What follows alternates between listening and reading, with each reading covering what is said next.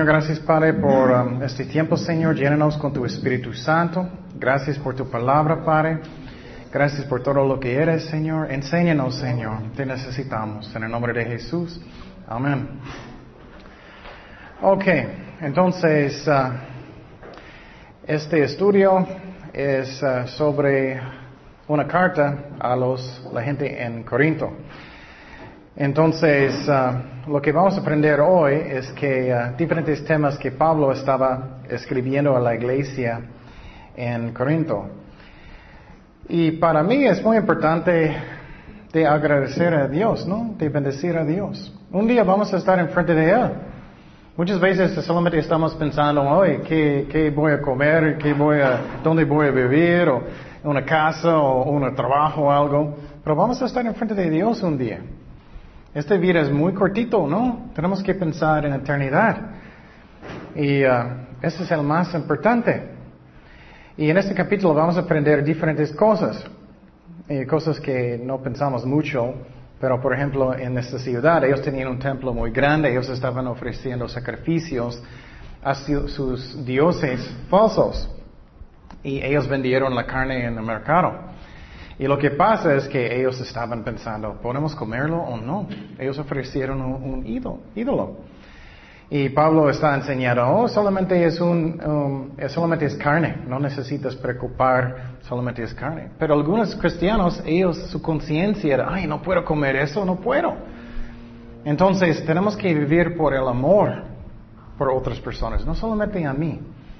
Justamente, ¿quién es número uno? Yo, ¿no? Eso no está bien.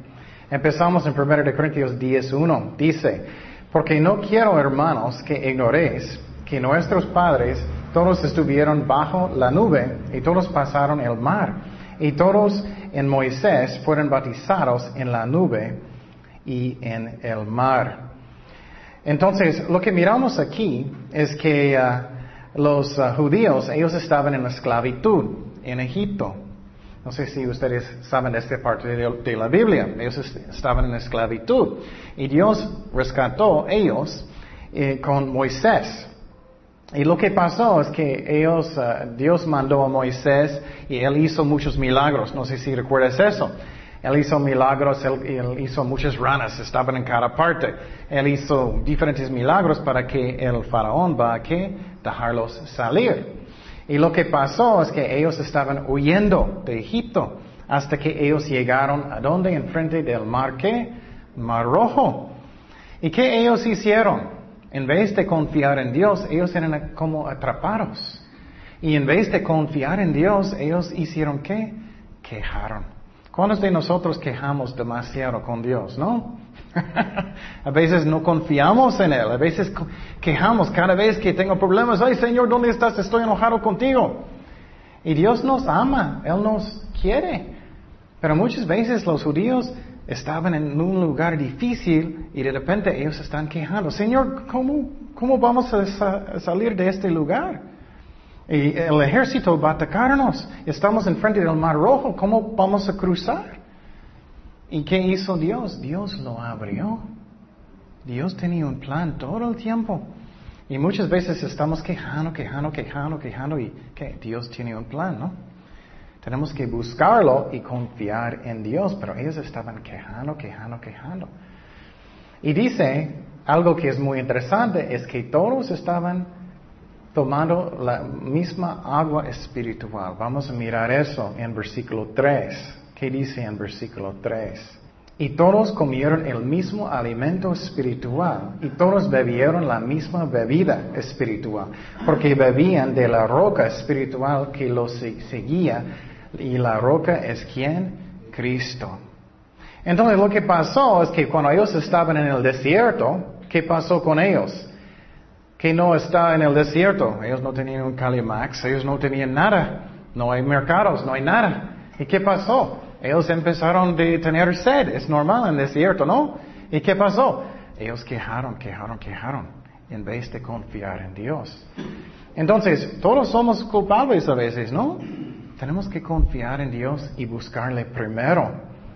Y muchas veces Dios nos eh, puso en lugares difíciles a propósito, para que crecemos, para que confiamos en Él, ¿no? Estoy seguro que ustedes han tenido difíciles tiempos. ¿Buscas a Dios primero o no? Solamente quejas. Dios nos ama. Mira la cruz. Él sufrió tanto. Ellos le clavaron. él te ama. Y muchas veces no pensamos que Él me ama personalmente, pero sí, Él te ama. Muchas veces tenemos muchos problemas y pensamos, Él me ama. Claro que sí, Él murió por ti, Él sufrió por ti. Entonces, eso es algo que es hermoso, pero muchas veces estamos quejando, quejando, quejando, quejando. ¿Qué dice en Éxodo? Éxodo 17.3. Mira lo que ellos hicieron. Así que el pueblo tuvo allí sed en el desierto y que murmuró contra Moisés y dijo, ¿por qué nos hiciste subir de Egipto para matarnos de sed a nosotros, a nuestros hijos y a nuestros ganados? Wow. Entonces ellos no confiaron en Dios, ellos estaban quejando. ¿Cuántos de nosotros somos culpables? Ah?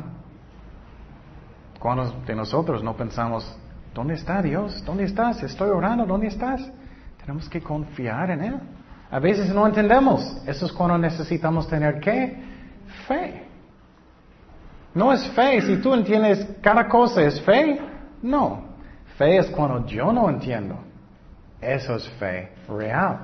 Entonces lo que está diciendo es que todos bebieron la misma agua espiritual. ¿Qué pasó? Finalmente Dios mandó a Moisés para qué? Copiar la piedra y ¿qué pasó? Salió mucho, mucha agua para alimentarlos y Dios era fiel. Entonces, todos bebieron la misma agua, pero lo interesante es solamente algunos de ellos tenían qué? Fe. Poquitos. Todos nosotros tenemos los mismos recursos. Tenemos la Biblia, tenemos oración, tenemos todo, ¿no? Yo quiero ser como el tipo de cristiano que tengo fe. Tengo fe en Dios, que tengo fe que Dios es bueno, que Él me ama, que Él va a cuidarme, que no me estoy quejando. Y, Dios nos entiende. Puede decir, Señor, me siento débil, ayúdame, perdóname. Pero con una mala actitud eso no debemos tener. Dios nos ama, Dios nos cuide. ¿Cómo está mi fe en Dios? Seguimos en versículo 5. Dice, pero de los demás de ellos no se agradó Dios, por lo cual quedaron postrados en el desierto. Uh, eso es muy, muy fuerte. ¿Qué pasó? Finalmente Dios se enojó con ellos porque ellos estaban quejando, quejando, quejando, quejando. Y finalmente Él dijo, ok, si no quieres entrar en la tierra prometida, si no tienes fe para entrar, vas a quedar en el desierto. Y muchas personas son así. Todas sus vidas, ellos siguen igual, quejando, todas sus vidas. Ay, no tengo nada, estoy enojado, no tengo nada, estoy enojado, estoy enojado. Ya, para de hacer eso y busca a Dios. Ponlo primero en su vida. Él te ama y Él va a guiar todo. No significa que, que todo va a ser fácil. Cada persona tiene problemas, ¿no? Pero cuanto mejor cuando Cristo es su enfoque y Él está guiándote. Y que no somos tercos. Confiamos en Dios. Hay un punto que podemos saber que Él nos ama, ¿no? ¿Cuánto más Él necesita mostrarte? Piénsalo. Él murió en la cruz, ellos le golpearon, ellos trataron a él tan malo. Si tú fuera Dios, ¿qué vas a hacer? Creo que vas a destruirlos, ¿no? Pero Él sufrió tanto, tenemos que confiar en eso, en él, Entonces, ¿qué pasó después? Finalmente solamente había dos personas que tenían la fe para entrar en la tierra prometida. ¿Cuáles eran? Josué y Caleb. Entonces yo quiero ser Josué y Caleb. Yo quiero confiar en Dios aunque tengo pruebas. Yo quiero confiar en Dios aunque tengo problemas. Yo quiero tener paz en mi corazón aunque tengo problemas. Yo quiero ponerlo primero. ¿O prefieres quejar y enojar y, y solamente vas a caer en cualquier problema o tentación o lo que sea? No, yo quiero confiar en Dios. Yo quiero ser como ellos. Entonces, eso es lo que Dios quiere con nosotros. Versículo 6 dice, mas estas cosas sucedieron como ejemplos para nosotros, para que no codiciemos cosas malas como ellos codiciaron. Entonces lo que pasó es que muchas veces enojamos con Dios. Ah, entonces estoy enojado. No me ayudaste, estoy enojado, voy a pecar. ¿Quién estás dañando? Estás dañando a ti mismo, ¿no? O no voy a servir a Dios. No, él no está haciendo todo lo que quiero. Él no es mi serviente. voy a enojarme. Yo puedo decir con mi, mi propio testimonio que antes yo andaba mal. Yo estaba fornicando, yo estaba tomando mucho, yo estaba haciendo muchas malas cosas.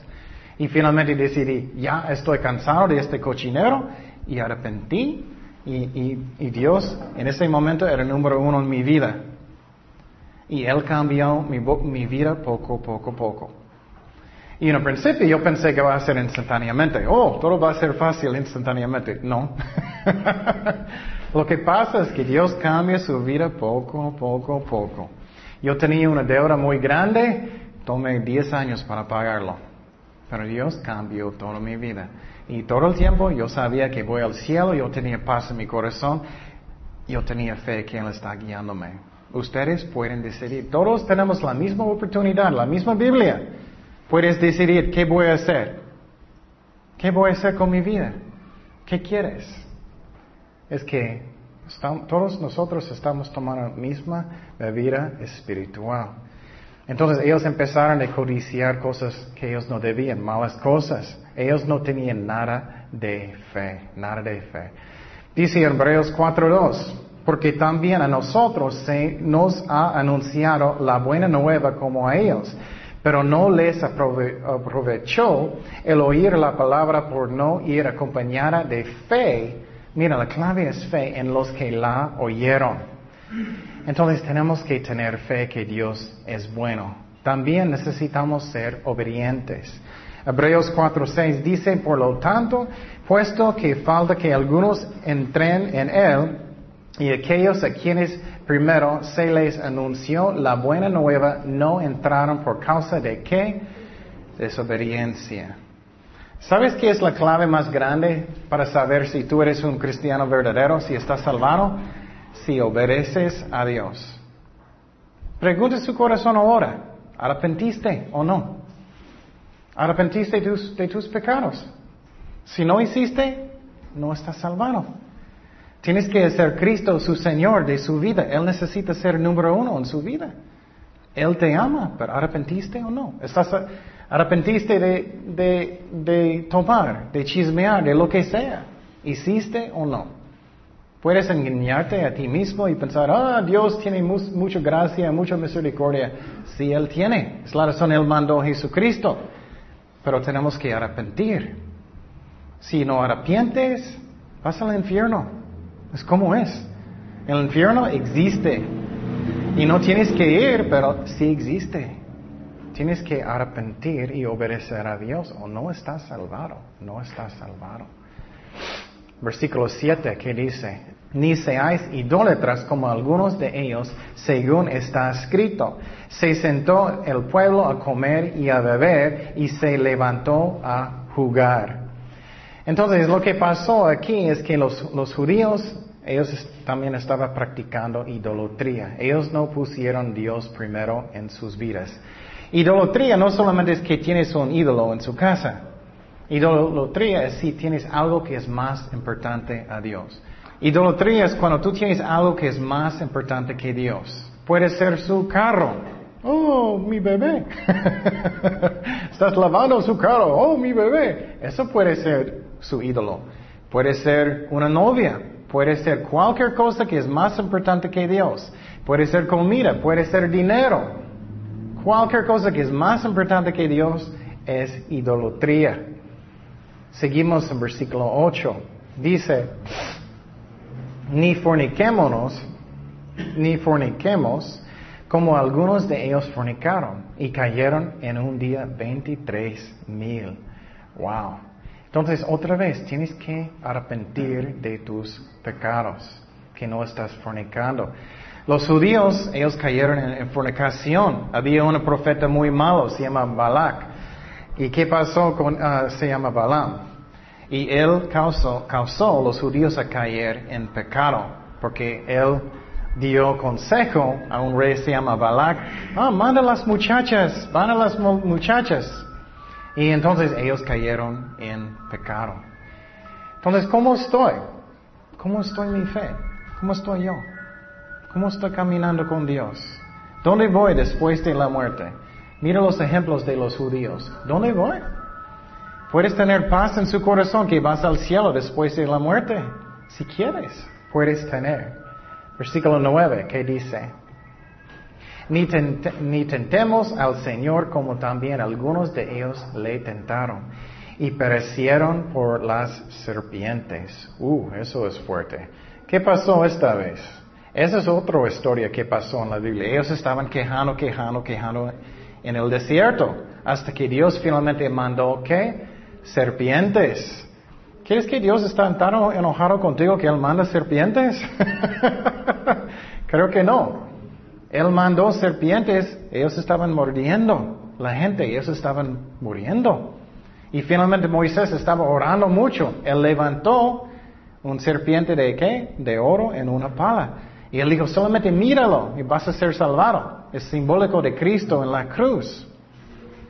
Entonces, Tú puedes tener la salvación, puedes obedecer a Dios y mirar a la cruz, o puedes ir al infierno. Tú decides. Dios no quiere que vamos para allá, pero puedes si no arrepientes.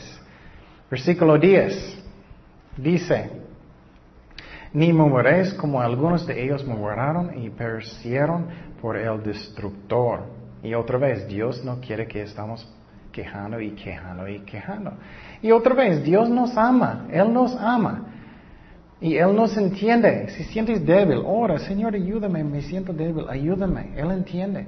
Pero es diferente cuando tengo una actitud que no quiero arrepentir, que tengo una actitud que, que soy rebelde. Versículo 11 dice, y estas cosas les acontecieron como ejemplo y están escritas para amonestarnos a nosotros, a quienes han alcanzado los fines de los siglos. Entonces, Él está diciendo, esos son ejemplos. Y entonces, ¿qué, ejemplo tú vas a tener después de su muerte? Si personas van a mirar su vida, ¿qué ellos van a pensar en su vida? El ejemplo de su vida. Puedes cambiar hoy si quieres y poner a Jesucristo primero en su vida. Puedes tener una vida que es bueno. Y es muy importante que no estamos quejando, quejando, quejando. Que estamos dando gracias a Dios por lo que tenemos. Dice en Colosenses 3:17, y todo lo que hacéis, sea de palabra y de hecho, hacedlo. Todo en el nombre del Señor Jesús, dando gracias a Dios Padre por medio de Él. Entonces Dios quiere que estamos dando gracias por lo que tenemos, no por lo que no tenemos, ¿no? Muchas veces estamos quejando, ay Señor, no tengo eso, no tengo eso, no tengo eso, no tengo eso, no tengo eso. Si siempre estás mirando de lo, lo que no tienes, ¿cuándo vas a estar feliz? Nunca, ¿no? Tenemos que dar gracias por lo que tenemos, no lo que no tenemos. Y Dios va a guiarnos y bendecirnos en la manera que es el mejor. Versículo 13, versículo 13.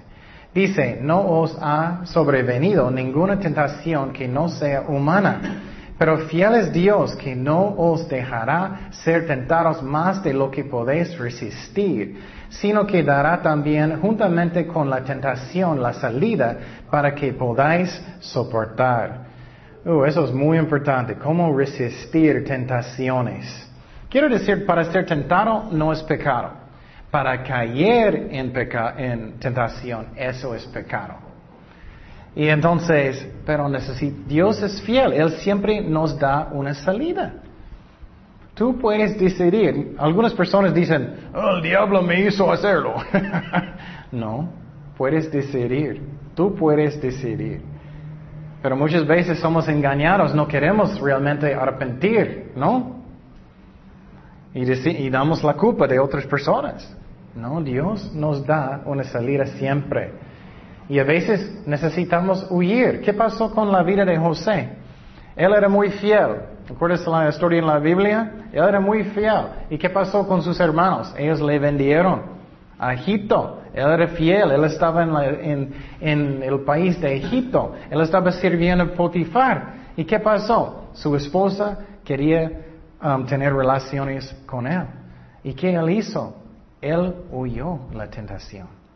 Somos débiles. Dios es fiel. Si tienes una debilidad con alcohol, no quiera con personas que están tomando. Eso es tontería. Ay, me caí, no sé por qué.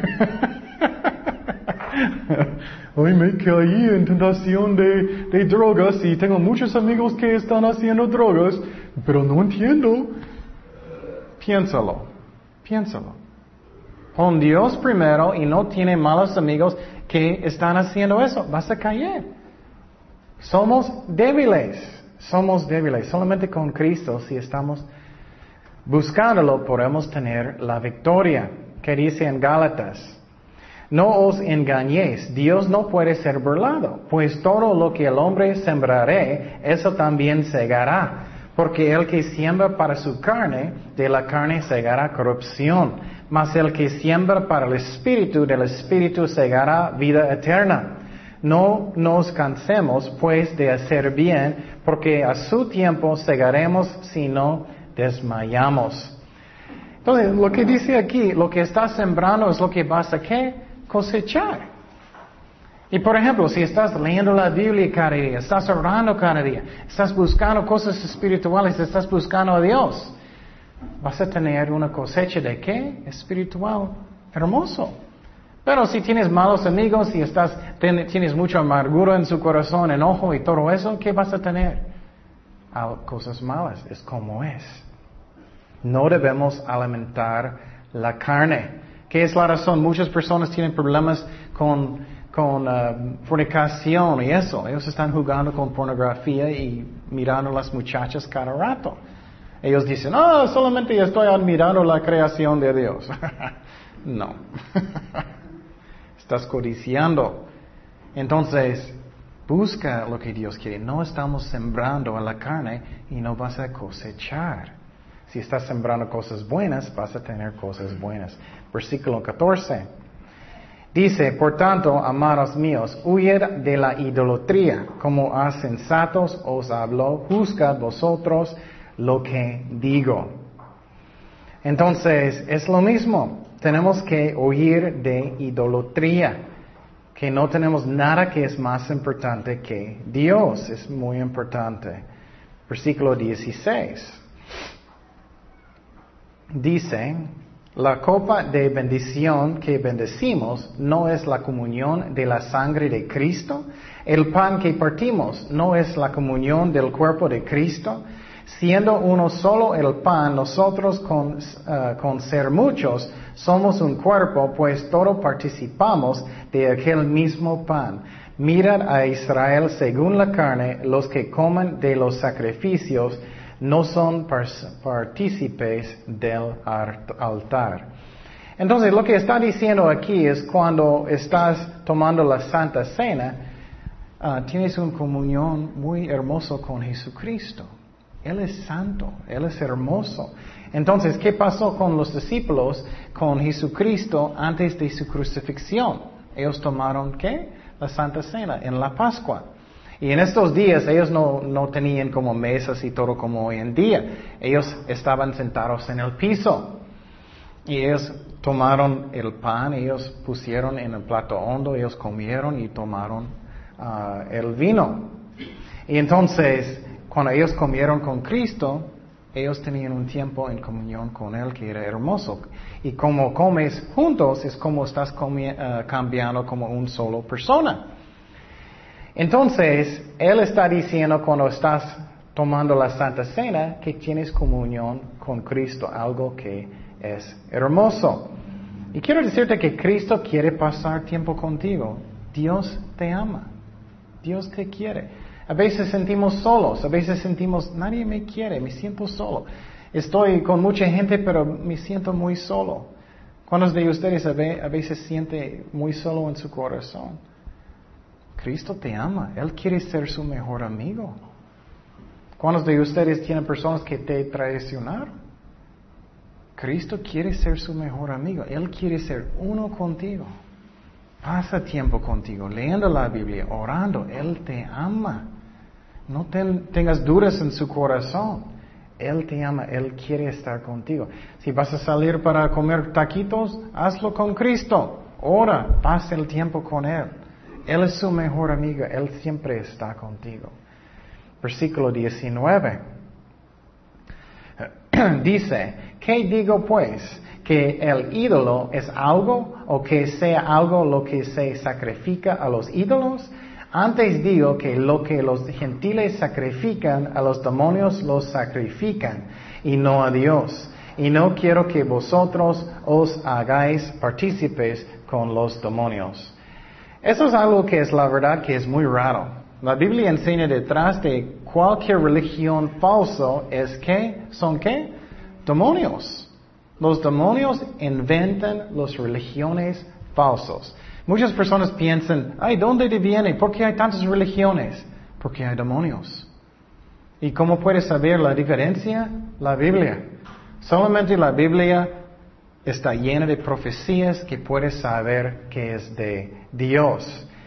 Entonces, hay demonios detrás de cualquier religión falso. Eso es muy raro. Dice en 1 de Timoteo 4.1.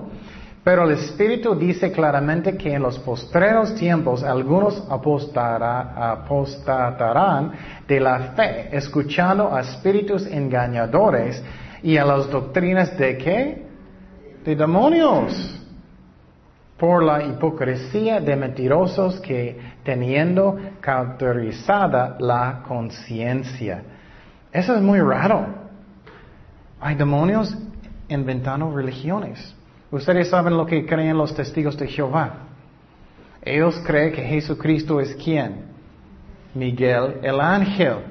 Ellos creen que Jesús es un ángel. No, Él es Dios. Ellos no creen en el infierno. Ellos creen que solamente 144 personas pueden ir al cielo. No es cierto. Los mormones, ¿qué ellos enseñan? Ellos enseñan que Jesús es quién? Hermano de Satanás. Ellos también creen que tú puedes ser un Dios de su propio planeta en un, un, planeta en el universo. Son doctrinas de qué? De demonios. Entonces tenemos que tener cuidado que estamos haciendo lo que Dios dice. Y no quiero ofender a nadie, pero por ejemplo la Biblia dice que solamente debemos orar a quién? A Dios. Pero muchas personas están orando a María y a los santos, pero ellos solamente son personas. Ellos no están en cada parte, ellos ponen velas y todo y adorándolo. Eso es idolatría. Solamente Dios merece adoración. Solamente Dios es quien? El Padre, el Hijo, el Espíritu Santo. Nadie más, nadie más. Y había buenas personas. María era buena persona. Los, eh, los otros apóstoles eran buenas personas, pero no son dioses, no son dioses. Versículo 21, ¿qué dice? No podéis beber la copa del Señor y la copa de los demonios. No podéis participar de la mesa del Señor y de la mesa de los demonios. O provocaremos a celos al Señor. ¿Somos más fuertes que Él? ¿Cuántos de ustedes son más fuertes que Dios? Yo no creo. ¿Quieres jugar con Dios, con pecados? ¿Tienes temor de Dios? Tenemos que tener temor de Dios, ¿no? Muchas veces pensamos, ah, no importa. Vamos a dar cuentas a Dios un día. Él nos ama, pero también Él es un juez. Los dos. Versículo 23, ¿qué dice? Todo me es lícito, pero no todo conviene. Todo me es lícito, pero no todo edifica. Ninguno busque su propio bien, sino del otro. Entonces, lo que está enseñando aquí es no solamente pienses en ti, piensa en su hermano, piensa en su vecino, piensa en otras personas. No solamente estoy pensando en mí. Si estás casado, ¿qué quieres? ¿Dónde quieres comer, honey? ¿Dónde quieres ir tú? ¿Qué quieres hacer tú? ¿Cómo puedo ayudarte? ¿Cómo puedo bendecirte? No solamente que estoy pensando en mí, piensa en otras personas. Eso es como Cristo, ¿no? Piensa en otras personas primero. Versículo 25. Dice, de todo lo que se vende en la carnicería, comed, sin preguntar nada por motivos de conciencia, porque del Señor es la tierra y su plenitud. Otra vez, esa es la parte que él está escribiendo de la comida. Si hay carne que ellos ofrecieron a un ídolo, él está diciendo, puedes comerlo, solamente es carne, pero no participe en el acto de, de ofrecerlo. Pero si vas a tropezar a alguien, su conciencia, piensa en la otra persona. Si vas a comer un taquito y vas a tropezar a otra persona porque alguien ofreció un ídolo, no, lo comes. Eso es lo que está diciendo. Versículo 27. Dice, si algún incrédulo os invita que queréis ir, de todo lo que se os ponga delante, comed, sin preguntar nada por motivos de conciencia. Y entonces él está diciendo, si alguien pone comida enfrente de ti, no dice, ¿dónde compraste? Este, ¿Alguien ofreció eso un ídolo? Solamente cómelo, solamente es carne. Versículo 27, ah, perdón, 28. Mas si alguien os dijere, esto fue sacrificado a los ídolos, no lo comáis, por causa de aquel de lo declaró, y por motivos de conciencia, porque del Señor es la tierra y su plenitud. La conciencia, digo, no la tuya, sino la del otro. Pues porque se ha de juzgar mi libertad por la conciencia del otro. Entonces, lo que está diciendo aquí es algunas personas van a quejar. Oh, yo tengo la, libertad de comer mi taco. Yo tengo libertad de comer puerco, aunque posible hay un judío que va a ser lastimado o dañado. No, tenemos que pensar en la otra persona, tenemos que pensar en otras personas, no solamente a mí. Eso es lo que Pablo está enseñando. Y cuando vivimos así es algo que es hermoso. Si solamente estoy pensando en mí, no es. Es lo mismo en la familia, es lo mismo en cualquier lugar que estoy pensando en otras personas. 30. Dice, si yo con agradecimiento participo porque he de ser censurado por aquello de que doy gracias. Si pues coméis o bebéis o hacéis otra cosa, hacedlo todo para la gloria de Dios. Entonces, lo que está diciendo es eso, es que haz todo para la gloria de Dios. Que tú estás haciendo todo para glorificar a Él. ¿Y qué, qué glorifica a Dios el más que todo? Es el amor es el amor. Si tienes una, eh, si vas a comprar pizza y todos están listos, todos están como, como, como perros listos y quieren comer, tú puedes tener el primer pedazo. Tú puedes hacerlo primero. Pensar en la otra persona primero es lo que glorifica a Dios, que estamos negando a nosotros mismos. 32. No seáis tropiezo ni a los judíos, ni a gentiles, ni a la iglesia de Dios, como también yo en, todas las cosas agrado a todos, no procurando mi propio beneficio, sino el de muchos, para que sean que salvos. Salvos. La meta es que personas van a ser salvados. Es el más importante que todo. Um, entonces, lo que Pablo está enseñando, tenemos que pensar en otras personas, no solamente en mí, para que personas puedan ser salvadas, para que personas puedan uh, um, encontrar a Dios y caminar con Dios. Y pregunte su corazón, ¿cómo estoy yo?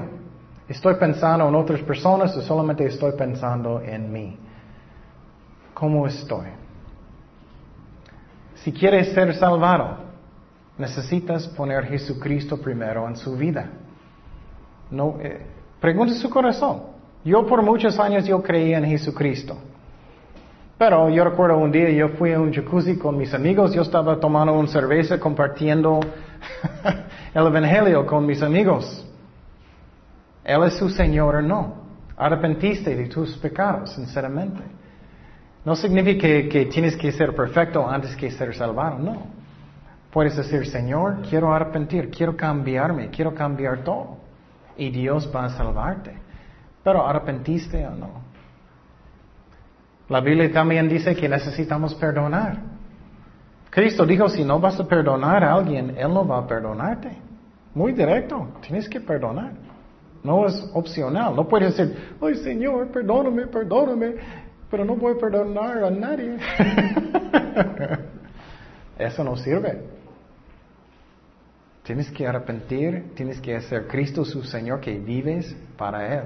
Que cada día dice, Señor, ¿qué tú quieres que haga hoy? ¿Qué tú quieres? ¿Dónde voy? Y estás orando, que quieres servir a Dios, que Él es número uno en su vida. Eso es como ser salvado. Pero también es por fe, no es por obras, es por fe.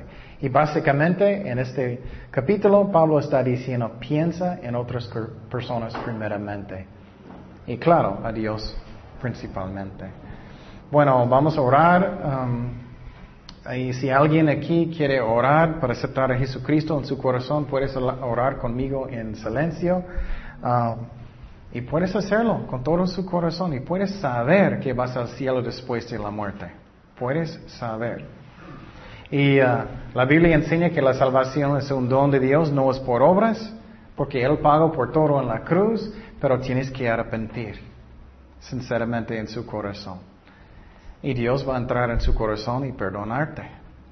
Pero quiero decirte, piénsalo, ¿cuántos pecados que hiciste en toda su vida? Piénsalo, ¿cuántos? en una semana, en un mes, en un año. ¿Cuántas veces has uh, mentido? Piénsalo en toda su vida. ¿Cuántas veces? Muchos, ¿no? ¿Cuántas veces tomaste? ¿Cuántas veces con drogas? ¿Cuántas veces enojaste? Demasiado. ¿Cuántas veces en toda su vida? Por los años de los años. Si no estás perdonado, Dios va a juzgarte un día. Vas a estar enfrente de Dios y Él va a estar en su trono y Él va a juzgar cada pecado. Tú decides qué quieres. ¿Quieres ser perdonado o quieres ser juzgado? Ustedes deciden. Oremos. Señor, gracias por tu salvación. Perdóname por mis pecados. Te doy mi vida. Lléname con tu Espíritu Santo, Señor. Dame tu poder, Señor.